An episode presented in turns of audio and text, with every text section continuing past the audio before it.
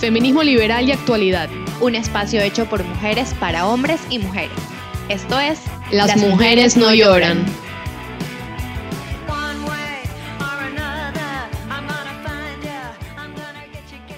Hola, bienvenidos a Las Mujeres No Lloren. Soy Nubia Sandoval Yo soy Ariana Tanca. y el día de hoy vamos a hablar sobre La reforma al Código de la Democracia, en la que por primera vez en Ecuador se implementa la discriminación positiva para asegurar la participación política de las mujeres.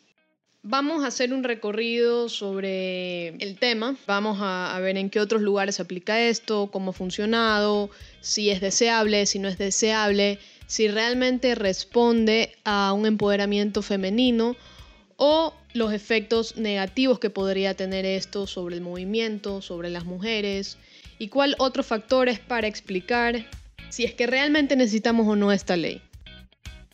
La verdad es que yo como mujer creo que no beneficia en nada a, a la lucha que hay por porque tengamos más espacios, porque nos tomen en serio. Porque la verdad es que están obligando a los partidos a que pongan una mujer, no independientemente de sus capacidades, de sus méritos, de que ella quiera estar ahí. Yo creo que es ofensivo y hasta cierto punto humillante andar rogando de favor que nos incluyan en los partidos políticos, que nos den un cargo por ahí, sea de vicepresidenta o de presidenta. Y bueno, entiende de dónde nace este pensamiento, porque no es que sale de la nada, sino más bien eh, la discriminación positiva históricamente ha sido un instrumento para arreglar la Discriminación que hay, porque se podría Exacto. llamar así como discriminación, pero a ver, como dijiste, ponen mujeres, vicealcaldesa, vicepresidenta, vice todo, después, para quitarle toda la responsabilidad, solo porque, ok, tuve que cubrir esa cuota. También pensemos un poco en el impacto que puede tener esto en la estructura partidista. Hay personas, hay militantes, mejor dicho, que le han dedicado mucho tiempo de su vida al partido y muchos de ellos aspiran a ocupar esos cargos. ¿Y qué pasa cuando tienes una ley en la que dice que necesariamente esos espacios van a tener que ser ocupados por jóvenes eh, y mujeres?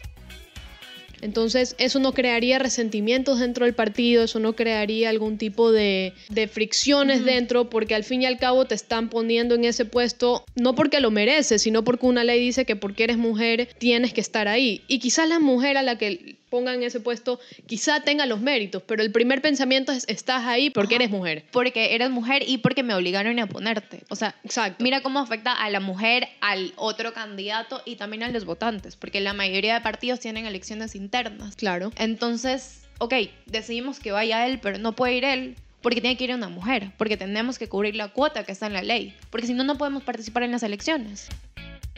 Existen muchas críticas al sistema político, decimos que nuestros políticos no están preparados. ¿Ustedes no creen que quizás esta reforma es un obstáculo a la profesionalización de la política? Porque volvemos al tema, no me están eligiendo por mis méritos, me están eligiendo porque tengo ovarios. Y realmente son los ovarios un mérito para recibir un cargo, para llevar adelante una república. Y ojo, o sea, hay mujeres que han sido referente de líderes políticos como Margaret Thatcher y ella no la pusieron ahí por ser mujer, la pusieron ahí porque se ganó ese puesto, porque lo merecía y porque llevó adelante las ideas de libertad y de prosperidad y sobre todo de igualdad ante la ley. A mí, la verdad es que no me gustaría estar en un puesto porque me obligaron, porque, o sea, obligaron al, al partido a estar ahí. No sé, no me van a dar las responsabilidades que debería de tener. Realmente creo que este tipo de leyes, antes que empoderar a las mujeres, las humillan. Como, como mencionábamos al principio, le estamos pidiendo al Estado que nos haga de favor darnos un espacio cuando históricamente las mujeres nos hemos ganado los espacios en lo que estamos. Nadie nos ha regalado ni un centímetro de los logros que hemos hecho. Estamos hablando en la primera ola del feminismo en el que las mujeres lucharon por la igualdad ante la ley porque desde la ley, desde el Estado, se prohibía a las mujeres votar por el simple hecho de tener ovarios, se prohibía de tener tierras por el simple hecho de tener ovarios e incluso trabajar. Y son esas mujeres que no le pidieron permiso a nadie y lucharon hasta que seamos iguales ante la ley. Y par de siglos más adelante la lucha ya no es esa, sino la, la lucha es al Estado, por favorcito, dame un espacio que lo necesito. No es que lo necesitamos. Nosotras nos lo ganamos. Sí, todavía hay desigualdad, no lo podemos negar. Pero como dices, pedirle al Estado que por favor nos dé un puesto cuando nosotras tenemos los méritos para estar ahí. Y, a ver, esta, como, como hablábamos al principio, las leyes de discriminación positiva intentan arreglar una cierta discriminación en la sociedad para favorecer minorías. Y obviamente, si das cuotas de, de, acceso, de participación política a mujeres, obviamente van a haber más mujeres, así como si se aumentan las cuotas de participación política de la tercera edad, también va a haber más gente de la tercera edad. Pero la cuestión de fondo es que si eso realmente es muestra es, algo necesario porque viene una imposición desde una burbuja en la que se piensa de que todas las mujeres quieren ser parte de la política cuando la realidad quizás no es esa. Quizás no a todas las mujeres le importa la política. Y quizás por eso no hay tantas mujeres en la política, porque... Porque no quieren. Exacto. Simplemente no quieren. Es como que alguien en una agencia de modelos ponga una cuota de contratación masculina quizás los hombres no les interesa ser modelos, quizá tienen otras aspiraciones en la vida. Te pongo de ejemplo en mi profesión. Yo estudié periodismo deportivo. A las mujeres no les interesa el fútbol. Y no por eso, o sea, imagínate que pongan una cuota. No, tienen que haber cierta cantidad de periodistas deportivos. ¿Por qué? No voy a obligar a alguien a que haga algo que no quiere. Exacto, la falta de interés no implica una discriminación. Exacto. Si la ley dijera, las mujeres no pueden ocupar cargos directivos en un partido, no pueden ser presidentas. Entonces, obviamente hay que mover cielo y tierra para desaparecer esa ley arcaica. Pero en el siglo que estamos viviendo hoy, si bien hay mucha desigualdad, si bien todavía hay muchas cosas que se tienen que trabajar a favor del, empoderamiento femenino, la no participación de las mujeres por falta de interés o por cualquier cosa no significa una discriminación. Simplemente hay mujeres que no les interesan ser políticas y las mujeres que hacen política y que han llegado hasta el año 2020 sin una ley de discriminación positiva es porque se lo han logrado por sus méritos. Y eso es lo que tenemos que rescatar. No podemos llenar un aparato público, o sea, mejor dicho, el gobierno, los funcionarios que no estén preparados, cuya única preparación sean los ovarios, me parece que incluso va a ser más difícil esta tarea pendiente que tiene Ecuador de profesionalizar la política y de así y solo así llevar eh, reformas que el país necesita, ¿no? La verdad es que yo creo que lo que están buscando está, no sé, están muy equivocadas. Hablan de igualdad, igualdad, que las mujeres tenemos que ser igual que los hombres y en realidad hombres y mujeres no somos iguales. Somos diferentes en muchas cosas, tenemos diferentes intereses. No, no pueden seguir con eso de que no, que la igualdad y la igualdad y la igualdad. Por lo menos yo, y me considero feminista, estoy muy cansada de este discurso de la igualdad.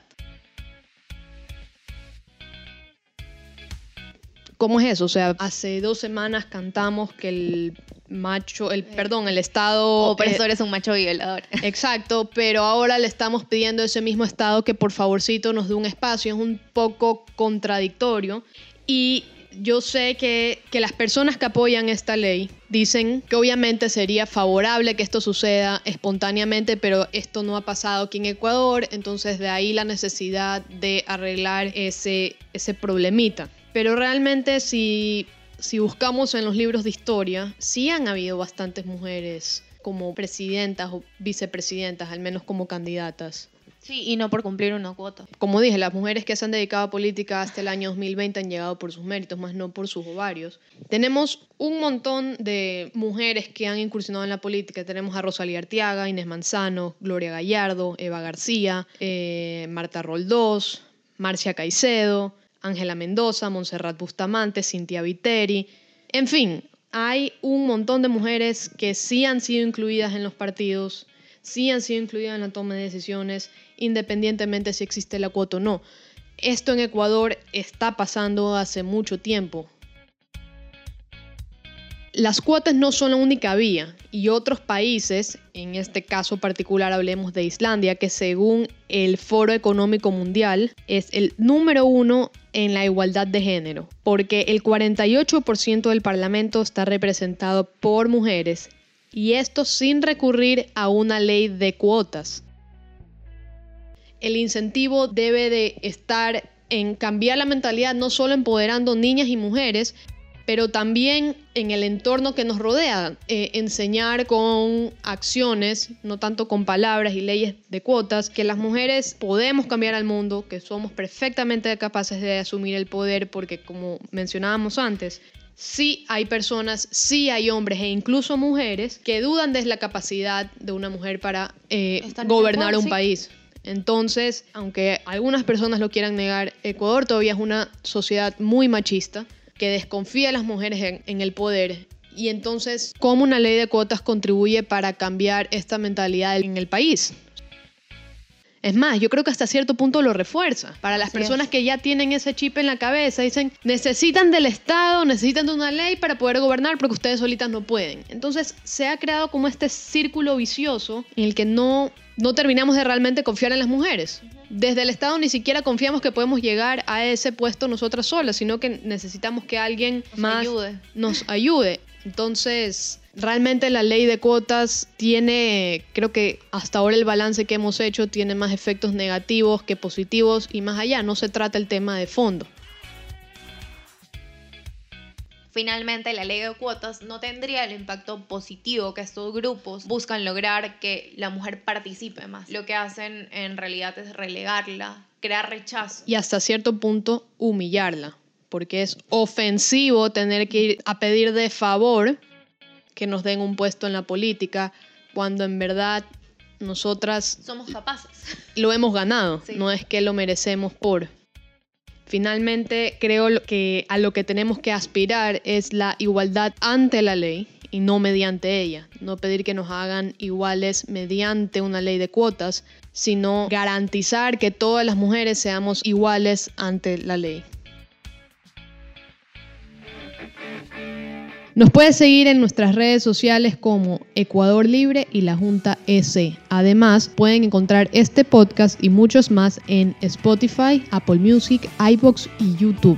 Nos despedimos, nos vemos la próxima semana. Yo soy Ariana Tanca. Y yo soy Novia Sandoval. Y esto es Las, mujeres, no lloran.